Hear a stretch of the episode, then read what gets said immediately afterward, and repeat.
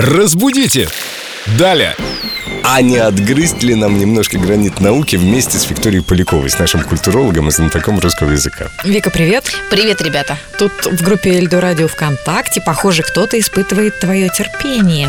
Виктория Кайнова интересуется. А что означает довести до белого коленя? Мгм. По-моему, мы разбирали этот вопрос. Да, и не однажды. Ну что ж, раз есть вопрос, значит ответим вновь. Давайте. Меня прежде всего до белого коленя доводит, когда это выражение пишут или произносят до белого колена довести. Где это белое колено? Как туда довести? Непонятно. Впервые я услышал это выражение именно так, до белого колена, и тоже озадачился, думаю, да, я еще мальчишкой был, школьником, что за белое колено такое, где оно? Тогда вы еще не изучали тугоплавкие металлы. Лена совершенно права, потому что это выражение пришло к нам из металлургии. Когда металл раскаляется, он начинает светиться ярким белым светом.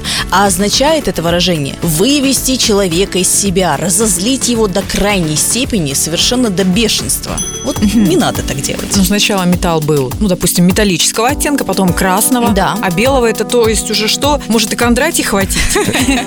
Может все что угодно случиться. Я не знал, что Лена так здорово шарит в металлургии.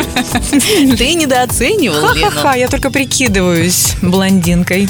Да, это как раз-таки максимальный нагрев получается, когда оно становится белым, поэтому не бесите металл и других людей своими некорректными выражениями. Надеюсь, мы удовлетворили Викторию Кайнову, которая интересовалась. белым коленем. С белым коленем все понятно.